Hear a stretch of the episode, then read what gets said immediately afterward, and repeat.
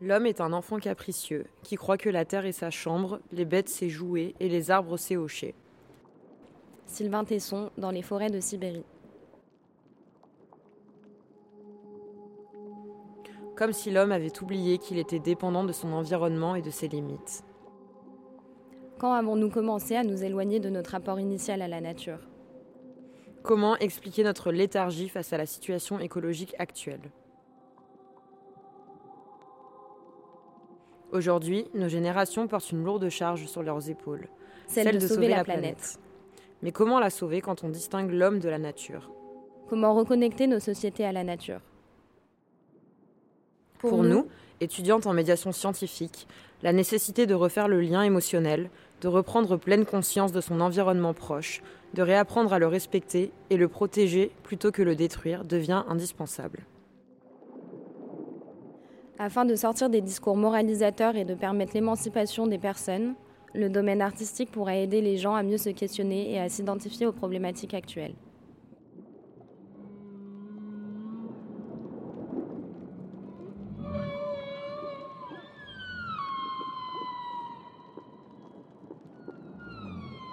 Mes si vous êtes réunis ici, c'est que vous avez trouvé ma valise de voyage car un jour j'ai décidé d'explorer mon pays imaginaire, celui que j'ai construit à partir de tous les souvenirs que me déposaient les voyageurs du Grand Hôtel Astoria. Nous nous sommes rendus à la Fabulerie, lieu culturel marseillais, où nous avons rencontré Cléo et Gabriel qui nous présentent leur projet. Alors, euh, je m'appelle Cléo Duplan et je travaille à la Fabulerie depuis bientôt un an et euh, je m'occupe de la médiation du Fabuleux Musée. Moi, c'est Gabriel Radakovic. Euh, je travaille à la Fabulerie maintenant en tant que conseiller numérique, mais ça fait très longtemps qu'on se connaît. ça fait longtemps que je fais des choses pour eux. Donc, sous une double casquette hein, sur de la médiation, de la création de projets autour des apprentissages numériques. Et l'autre sous ma casquette d'animateur 3D, animateur 2D, mapping. En fait, je fais toutes les images qui bougent pour la Fabulerie quand il y a de la création à faire. la Fabulerie, c'est un tiers-lieu et ça sonne assez bien parce qu'en fait, on a, on va dire, trois types d'activités différentes. Euh, la première, c'est ce qui va se passer sur les lieux, parce que c'est pas que à Marseille, mais c'est aussi en Lozère. Donc ça, c'est euh, coworking, euh, programmation, etc. La seconde brique, ça va être la création d'expositions, comme dans le cadre du fabuleux musée où c'est notre musée, mais aussi on aide à créer des expositions ailleurs pour des prestataires, etc. Euh, donc plutôt créatif. Et la troisième brique, qui est quand même la brique initiale de la fabulerie, c'est la formation et la médiation numérique. Vous connaissez les quatre points cardinaux? Le nord, le sud, l'est et l'ouest? Ça nous indique où ça se trouve. Comme ça, on ne peut pas se perdre sur la Terre. Alors, le fabuleux musée, donc comme je disais, dans nos trois briques, il y a une brique, c'est la muséographie, euh, et en fait, donc on a fait des expos un peu à droite à gauche et au bout d'un moment est né aussi l'envie de faire une exposition ici, tout simplement parce qu'on crée en fait beaucoup d'outils numériques, des fois qui sont un peu complexes. Du coup, il y a eu l'envie de faire un musée chez nous pour vraiment tester de nouvelles choses. Et pour ça, on a mis plein de musées autour de la table, sachant que eux, ils ont des problématiques d'ouvrir leur collection. Et on a essayé d'imaginer quelque chose. La première année, c'était le fabuleux musée euh, qui se basait vraiment sur l'histoire du lieu aussi, la fabulerie ici. Donc c'était en gros un escape game autour de l'histoire du lieu, autour du patrimoine marseillais et un petit peu la biodiversité. Et pour la seconde année, on a ouvert un petit peu les valves et là je laisse Cléo vous en parler un peu plus.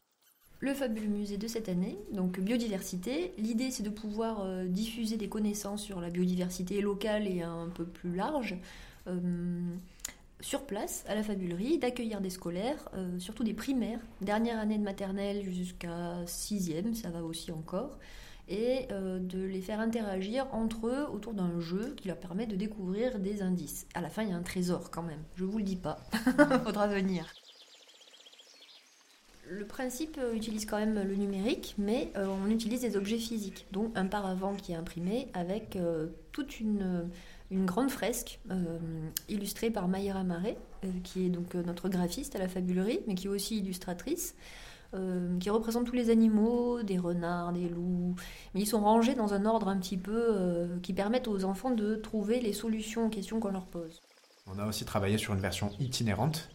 avec une équipe de, de 4 à 5 personnes. Donc Cléo avec moi là qui a fait toute la partie finalement, comme on n'avait pas le mapping, on a imaginé un livre pop-up pour quand même rendre de la magie et vraiment présenter aux enfants une histoire, même à l'extérieur. Et ensuite des malles, des choses comme ça, qui en fait tout un mobilier euh, qui permet de déplier le fabuleux musée aussi ailleurs, là où les gens n'ont pas forcément la chance de venir. En fait, on s'est rendu compte lors de la première année qu'on avait beau accueillir énormément d'écoles, elles venaient surtout de Marseille Centre. Et dès qu'on était dans le 15e, le 14e ou même le 10e, rien que de prendre les transports en commun, c'était souvent un coût trop élevé ou une organisation trop complexe pour pouvoir le faire. Forme artistique euh, doit diffuser quelque chose, doit être porteuse d'un message, et celui qui nous réunit tous euh, à ce niveau-là, c'était le, c'était le, les questions de la biodiversité. Euh, donc c'est des questions qui ont toujours existé à la fabulerie sur des questions de protection, de transmission, de savoir. on est dans des tentations du vertueux. Euh, ouais, moi, euh, ma petite métaphore, c'est que du coup, nous, on fait beaucoup de numérique. Euh, c'est notre cœur d'activité. On est là pour, pour utiliser la culture comme vecteur d'apprentissage d'usage numérique, donc pour apprendre aux gens à servir basiquement d'un téléphone, d'un ordinateur, et parce que bah, c'est quand même des, des, des, choses dont on a besoin, qu'on a besoin de savoir pour grandir aujourd'hui en tant qu'adulte et s'insérer dans le monde. Et, c'est ça a souvent tendance à être assez technologique et assez. A, dans le numérique, il n'y a pas du tout cette idée de vivant. Et du coup, je pense que euh, pour euh, c'est un peu le pour compenser euh, ces technologies un peu froides, qu'on a aussi beaucoup envie de parler des choses qui vivent. Voilà. Il y, y, a, cette espèce d'équilibre à trouver entre une société très numérique et puis aussi le fait qu'on est quand même entouré de choses qui vivent et qui fonctionnent pas du tout de la même manière, pas en binaire. Et du coup, ça nous permet, bah, nous, de pousser toutes nos technologies, etc., de donner envie aux enfants d'apprendre là-dessus, et en même temps de leur montrer que, que ces technologies numériques, elles peuvent aussi nous aider et à comprendre le monde vivant, et pas qu'à se divertir euh, de manière massive, ou, euh, voilà, enfin, on n'est pas obligé de devenir des zombies numériques, mais on peut aussi... Euh, on peut aussi utiliser les technologies pour avoir une nouvelle perspective sur le monde vivant.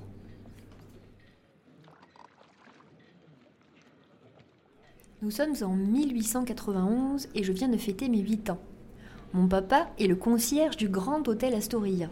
Et chaque année, mes camarades partent en vacances, tandis que moi, je reste ici dans les murs du Grand Hôtel. Cependant, les voyageurs de toute ville se succèdent. Parfois, ils passent la porte de la loge et me déposent un petit cadeau. Une pomme de pin, une pierre précieuse, une photographie, un souvenir de leur périple et de leur voyage. À partir de tous ces souvenirs, j'ai construit un monde extraordinaire où la nature est la reine, où le vivant est roi.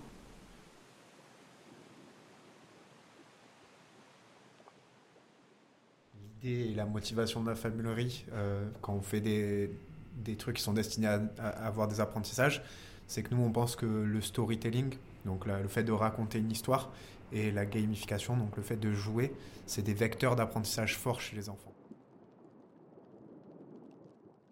D'après les témoignages de Cléo et Gabriel, nous nous rendons compte qu'art et science se trouvent parfois indissociables. Cette attirance mutuelle est-elle surprenante? L'art et la science sont deux domaines qui permettent de mieux questionner le monde en rendant parfois visible l'invisible. L'art peut aider à sensibiliser le public aux enjeux environnementaux de manière plus émotionnelle, créative et concrète, ce qui peut mener à des changements de comportement et d'action en faveur de l'environnement.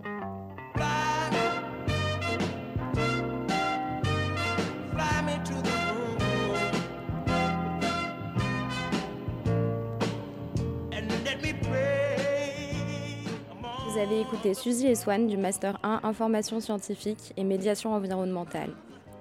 Nous remercions Cléo Duplan et Gabriel Radakovic d'avoir pris le temps de répondre à nos questions. Théo Radakovic, designer sonore, pour la bande-son du fabuleux musée, utilisé pour notre émission, ainsi que toute l'équipe de la Fabulerie.